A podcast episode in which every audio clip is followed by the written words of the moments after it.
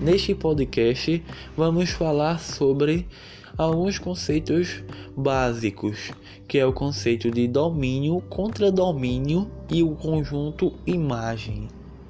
Dado uma função f de A em B, isso quer dizer que ela associa os elementos do conjunto A no conjunto B. O conjunto A chama-se domínio da função e o conjunto B chama-se contradomínio da função. E no conjunto A nós temos o elemento x e no conjunto B nós temos o elemento y.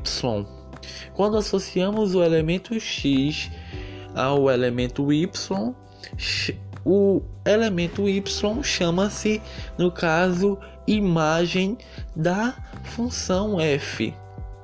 Muito obrigado por ouvir este podcast. Até um próximo conteúdo.